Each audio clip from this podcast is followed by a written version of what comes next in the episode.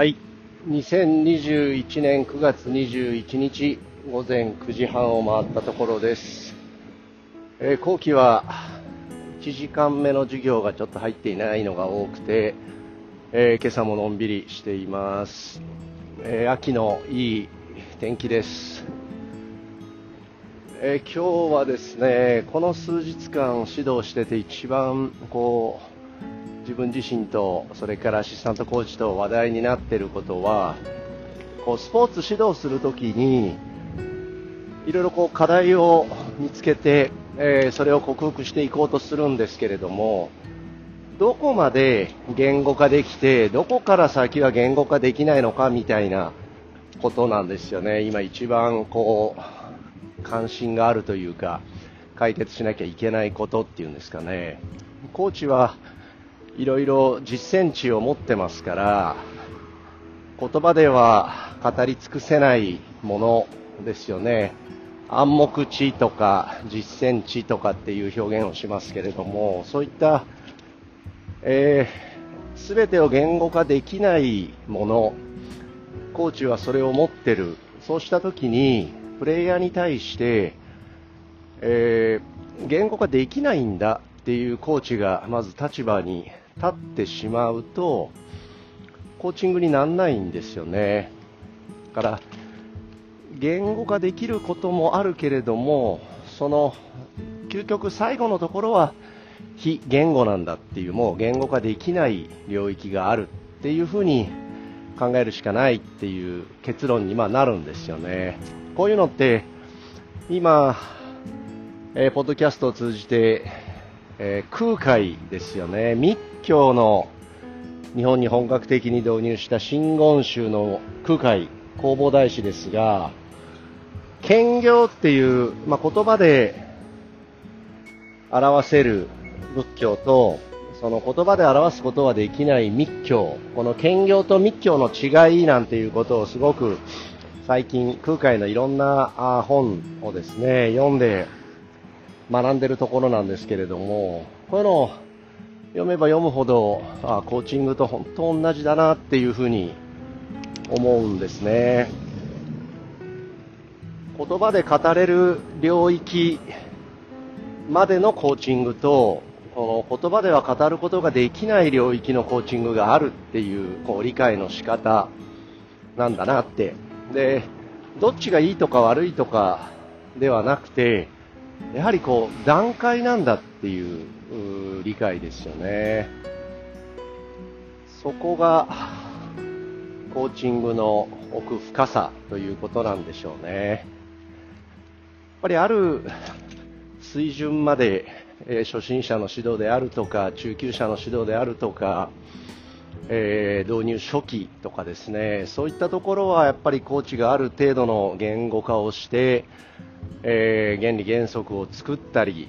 ですね。そういうチームの方向性それから水準そういったものに焦点をこう当ててできるだけこう分かりやすく伝えていくことが大事なんだろうなって。でプレイヤーの方じゃあどうしたらいいかっていうことになるんだけれどもそのプレイヤーもいいコーチングっていうのは言葉を通じて分かりやすくその説明をしてくれるコーチングがいいコーチングだっていう。逆に言葉では伝えないコーチング言葉で伝わらないもの。だからもう言葉で伝えることを放棄したコーチングこれはもう悪いコーチングっていうふうになんかプレイヤーの方は捉えてしまう傾向があるんじゃないかなと思うんですよね。だからコーチ自身はまず言語化をする。そして、えー伝えられる。最大限のことは伝えようとする。で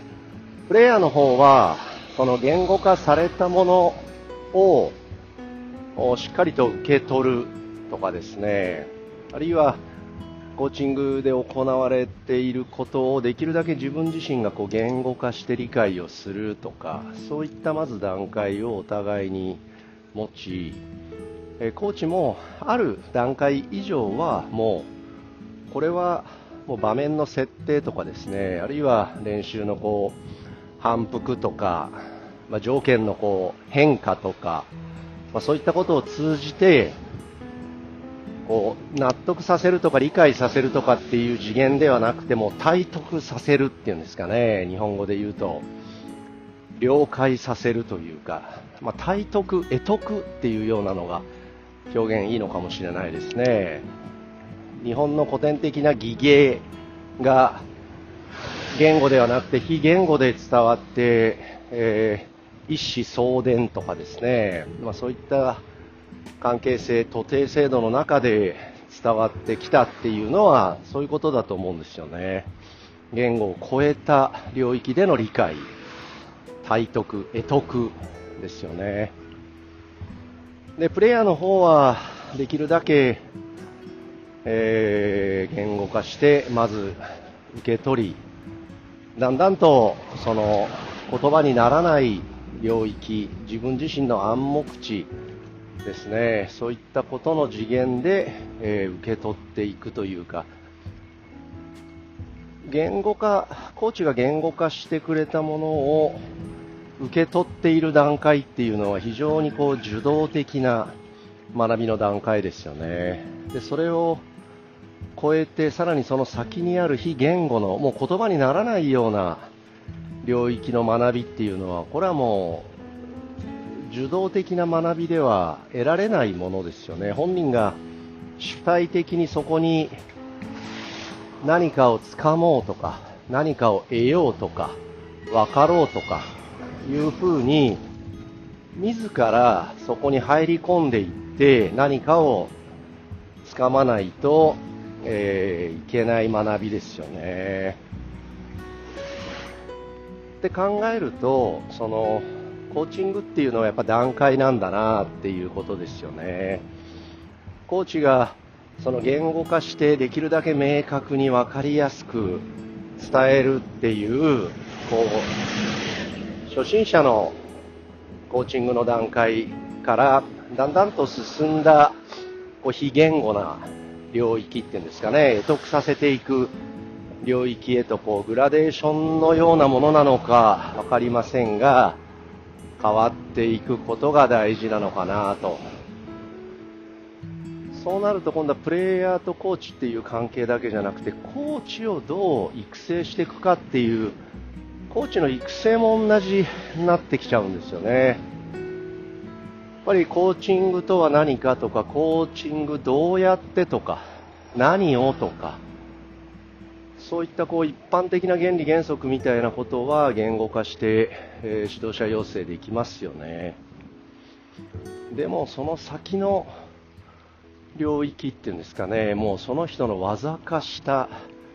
領域のもの、これはもう伝えられないですよね。言語では。もしそれを受け取ろうとするならば、技芸と同じようにその師匠と共に生活をしその師匠と共に、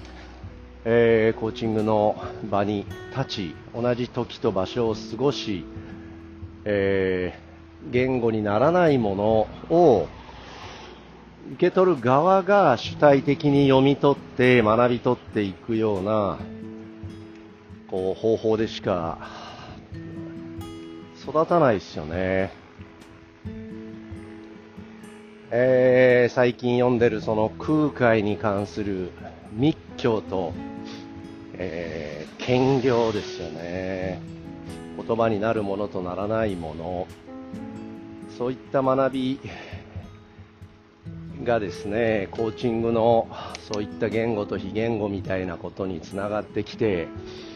ああ、やっぱり物の本質っていうのはどんなものも通底していて、えー、同じなんだなっていうことを強く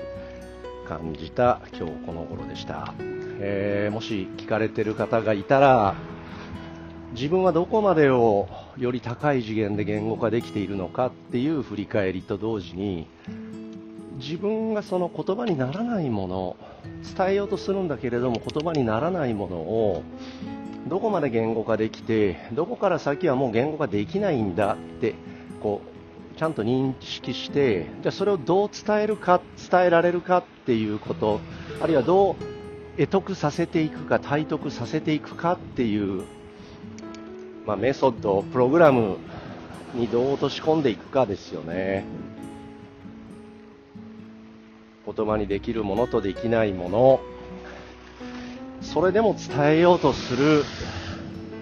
ことがコーチングなんじゃないですかね。えー、今日は以上です。